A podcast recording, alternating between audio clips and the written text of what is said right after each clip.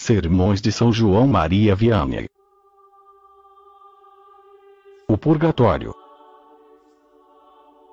Por que será que eu me encontro de pé hoje nesse púlpito, meus caros irmãos? O que será que eu venho dizer para vocês? Ah, eu venho em nome do próprio Deus. Eu venho em nome de seus pobres pais, para despertar em vocês aquele amor e gratidão que vocês lhes devem. Eu venho para refrescar nas suas memórias novamente toda a ternura e todo o amor que eles deram a vocês enquanto eles ainda estavam sobre essa terra. Eu venho para dizer a vocês que eles sofrem no purgatório, que eles choram e reclamam com urgentes gritos o auxílio de suas orações e boas obras. Eu os tenho visto gritando das profundezas daquelas chamas que os devoram. Digam aos nossos amigos, aos nossos filhos, aos nossos parentes, como é grande o mal que eles estão nos fazendo sofrer. Nós nos atiramos aos seus pés para implorar o auxílio de suas orações. Ah, diga-lhes que desde que nós fomos separados deles, nós temos estado queimando em chamas. Oh, quem poderia permanecer tão indiferente diante dos sofrimentos que estamos enfrentando? Você vê, meu caro irmão, você escuta aquela terna mãe, aquele pai devotado e todos aqueles parentes que lhe ajudaram e fizeram parte de sua vida. Meus amigos, eles gritam. Livrai-nos dessa dor, você pode. Considerem então, meus caros amigos. Primeiro, a magnitude desses sofrimentos pelos quais passam as almas do purgatório. Segundo, os meios dos quais dispomos para mitigar esses sofrimentos. Nossas boas obras, nossas orações e acima de tudo, o santo sacrifício da missa. Eu não quero parar neste estágio para provar a existência do purgatório, pois isso seria uma perda de tempo. Espero que nenhum de vocês tenha a menor dúvida a este respeito. A Igreja, a qual Jesus Cristo prometeu a guia do Espírito Santo e a qual, consequentemente, não pode se enganar nem nos enganar, ensina-nos sobre o purgatório de um modo bem claro e positivo. Isto é uma certeza mais que certa, de que lá é um lugar onde as almas dos justos completam a expiação por seus pecados, antes de serem finalmente admitidas na glória do paraíso, o qual, diga-se de passagem, já está assegurado a elas. Sim, meus caros irmãos, isto é um artigo de fé. Se nós não tivermos feito penitência proporcional à gravidade de nossos pecados, ainda que tenhamos sido absolvidos no sagrado tribunal da confissão, nós seremos obrigados a expiar por eles. Nas Sagradas Escrituras há muitos textos que mostram claramente que, embora nossos pecados possam ser perdoados, Deus ainda impõe-nos a obrigação de sofrer neste mundo duros trabalhos temporais ou no próximo através das chamas do purgatório. Veja o que aconteceu com Adão porque ele se arrependeu logo depois de ter cometido o pecado original. Deus garantiu a ele que o havia perdoado, mas ainda assim ele o condenou a passar nove séculos sobre esta terra fazendo penitência. Penitências que ultrapassam qualquer coisa que possamos imaginar. Maldita seja a terra por tua causa. Tirarás dela com trabalhos penosos o teu sustento todos os dias de sua vida ela te produzirá espinhos e tu comerás a erva da terra. Comerás o teu pão com o suor do teu rosto, até que voltes à terra de que fostes tirado. Porque és pó, e em pó te has de tornar. Veja novamente. Davi ordenou, contrariando a vontade de Deus, que se fizesse o recenseamento de Israel.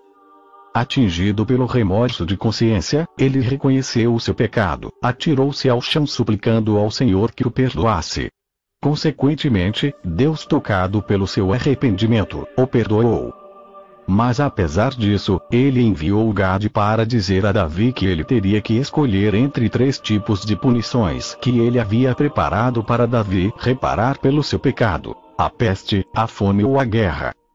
Davi então respondeu: Ah, caía eu nas mãos do Senhor, porque imensa é a sua misericórdia, mas que eu não caía nas mãos do homem. Ele escolheu a peste e esta durou apenas três dias, mas matou sete mil pessoas de seu povo.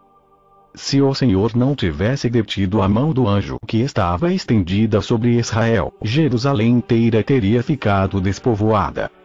Davi, ao ver todo o mal causado pelo seu pecado, implorou a graça de Deus, pedindo que Deus punisse apenas ele mesmo, mas que poupasse o seu povo que era inocente. Vejam também as penitências de Santa Maria Madalena.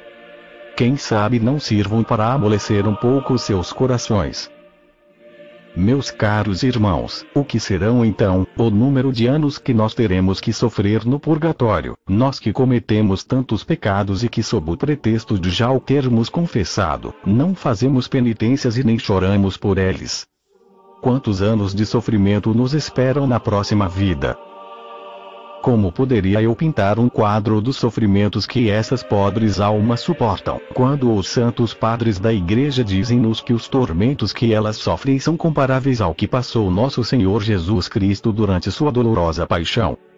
Uma coisa é certa, se o menor sofrimento que nosso Senhor suportou tivesse sido compartilhado por toda a humanidade, todos estariam mortos, devido à violência de seus sofrimentos.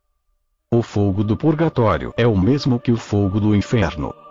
A diferença entre eles é que o fogo do purgatório não é eterno. Oh, se Deus permitisse que uma daquelas pobres almas que está mergulhada nas chamas, aparecesse agora neste lugar, toda envolvida pelas chamas que a consome e desse ela mesma um recital dos sofrimentos que ela está suportando. Toda essa igreja, meus caros irmãos, seria sacudida pelo eco de seus gritos e soluços e talvez quem sabe isso amoleceria os seus corações. Esta pobre alma nos diria: Como nós sofremos! Ó oh, irmãos, livrai-nos desses tormentos. Ah, se vocês pudessem experimentar o que é viver separado de Deus. Cruel separação. Queimar no fogo aceso pela justiça de Deus sofrer dores incompreensíveis para a mente humana. Ser devorado pelo remorso, sabendo que poderíamos facilmente ter evitado esses tormentos. Oh, meus filhos! Gritam os pais e as mães, como podem vocês nos abandonar nessas horas, nós que tanto os amamos quando estávamos sobre essa terra. Como vocês podem ir dormir tranquilamente em suas camas, enquanto nós queimamos em uma cama de fogo? Como vocês têm coragem de se entregar aos prazeres e alegrias, enquanto nós sofremos e choramos dia e noite? Vocês herdaram nossos bens, nossas propriedades, vocês se divertem com o fruto de nossos trabalhos, enquanto nós sofremos males tão indescritíveis e por tantos anos. E não são capazes de oferecer uma pequena oração em nossa intenção, nem uma simples missa que tanto ajudaria para nos livrar dessas chamas. Vocês podem aliviar nosso sofrimento, vocês podem abrir nossas prisões e vocês simplesmente nos abandonam. Oh, quão cruel são estes sofrimentos! Sim, meus irmãos, as pessoas julgam de um modo muito diferente o que é estar nas chamas do purgatório por todas essas culpas leves. Se é que é possível chamar de leve algo que nos faz suportar punição tão rigorosa. Que espanto seria para o homem, grita o profeta real, se mesmo o mais justo dos homens fosse julgado por Deus sem nenhuma misericórdia. Se Deus achou manchas até no sol e malícia nos anjos, o que será então do homem pecador? E para nós que cometemos tantos pecados mortais e praticamente não fazemos nada para satisfazer a justiça de Deus. Quantos anos de purgatório? Meu Deus, Disse Santa Teresa da Avila, que a alma seria suficientemente pura para entrar diretamente no céu sem ter que passar pelas chamas da justiça.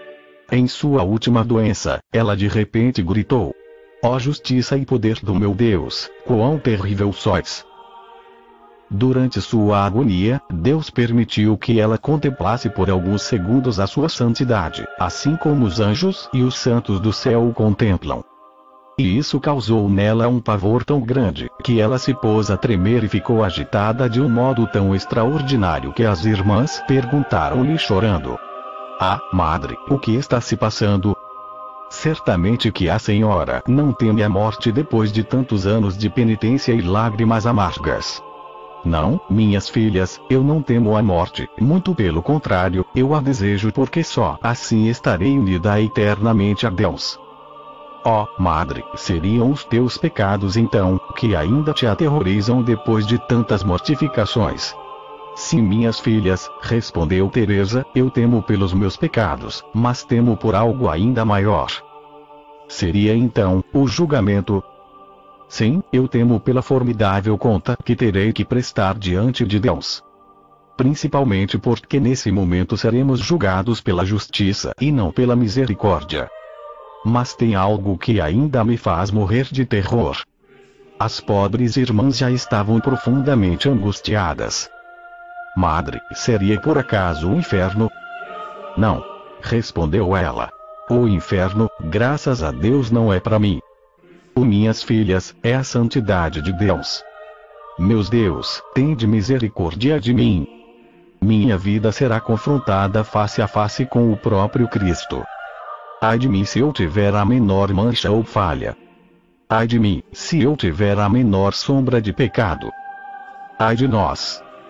Gritaram as pobres irmãs: O que será então no dia das nossas mortes? O que será então de nós, meus caros irmãos? Nós que talvez em todas as nossas penitências e boas obras, talvez nunca tenhamos conseguido satisfazer por um único pecado perdoado no tribunal da confissão. Há quantos anos e séculos de tormento para nos punir? Vamos pagar muito caro por todas essas pequenas falhas que nós vemos como algo que não tem a menor importância, como aquelas pequenas mentirinhas que nós falamos para evitar problemas para nós mesmos, aqueles pequenos escândalos, o desprezo pelas graças que Deus nos concede a cada momento, aquelas pequenas murmurações nas dificuldades que Ele nos envia. Não, meus caros irmãos, nós não teríamos nunca coragem de cometer o menor pecado, se pudéssemos entender o quanto isto ultraja a Deus e o quão merecemos ser rigorosamente punidos, já ainda nesse mundo. Meus irmãos, Deus é justo em tudo que ele faz. Quando ele recompensa-nos até pela menor boa ação que fazemos, ele nos dá muito mais do que qualquer um de nós merecemos um bom pensamento, uma boa ação, um bom desejo, ou seja, o desejo de fazer uma boa obra, mesmo quando não somos capazes de fazê-la, ele nunca nos deixa sem uma recompensa. Mas também, quando se trata de uma matéria de punição, isto é feito com maior rigor e ainda que tenhamos a menor falta seremos enviados para o purgatório. Isto é verdade absoluta e nós comprovamos isto pela vida dos santos. Muitos deles não chegaram ao céu, sem antes terem passado pelas chamas do purgatório. São Pedro Damião conta-nos que sua irmã permaneceu vários anos no purgatório porque ela ouviu com prazer certos tipos de músicas. Conta-se também que dois religiosos fizeram um pacto um com o outro, acertando que quem morresse primeiro viria contar ao sobrevivente em que estado ele se encontrava. Deus permitiu que isso acontecesse e quando um deles morreu, apareceu ao seu amigo. Ele contou ao seu amigo que tinha permanecido 15 anos no purgatório por seu orgulho de sempre querer fazer as coisas a seu modo. Então o seu amigo o cumprimentou por ter permanecido lá por tão pouco tempo. O morto então respondeu: eu teria preferido ser queimado vivo por 10 mil anos ininterruptos nessa terra, pois esse sofrimento nem poderia ser comparado com o que eu sofri 15 anos naquelas chamas. Um sacerdote contou a um de seus amigos que Deus o havia condenado a permanecer no purgatório por vários meses, por ter segurado a execução de uma boa obra que era a vontade de Deus que fosse feita. Coitados de nós, meus irmãos, Quantos de nós não temos faltas semelhantes? Quantos de nós recebemos a tarefa de nossos parentes e amigos de mandarmos celebrar missas e dar esmolas e simplesmente fazemos-nos de esquecidos? Quantos de nós evitamos fazer boas obras apenas por respeito humano? E todas essas almas presas nas chamas, porque não temos coragem de satisfazer seus desejos. Pobres pais e pobres mães, vocês agora estão sendo sacrificados pela felicidade de seus filhos e parentes. Vocês talvez tenham negligenciado sua própria salvação para construírem suas fortunas. e agora vocês estão sendo traídos pelas boas obras que vocês deixaram de fazer enquanto ainda estavam vivos. Pobres pais!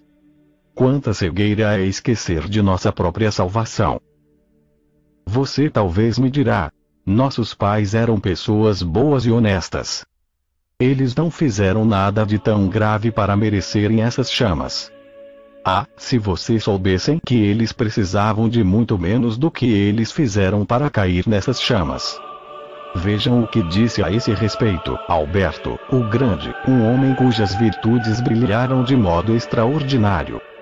Ele revelou a um de seus amigos, que Deus o havia levado ao purgatório por ter se orgulhado de um pensamento sobre seu próprio conhecimento. A coisa mais surpreendente foi que ali haviam verdadeiros santos, muitos que inclusive já tinham sido canonizados pela igreja e que estavam passando pelas chamas do purgatório. São Severino, arcebispo de Colônia, apareceu a um de seus amigos muito tempo depois de sua morte e disse-lhe que ele havia passado um longo tempo no purgatório por ter adiado pré-de-noite as orações do breviário que ele devia ter recitado pela manhã. Oh, quantos anos de purgatório não passarão aqueles cristãos que não têm o menor escrúpulo em adiar suas orações para uma outra hora, apenas pela desculpa de terem algo mais importante a fazer. Se nós realmente desejássemos a felicidade de possuir a visão beatífica de Deus, nós evitaríamos tanto os pecados mortais como os veniais, uma vez que a separação de Deus constitui-se um tormento tão terrível para essas almas.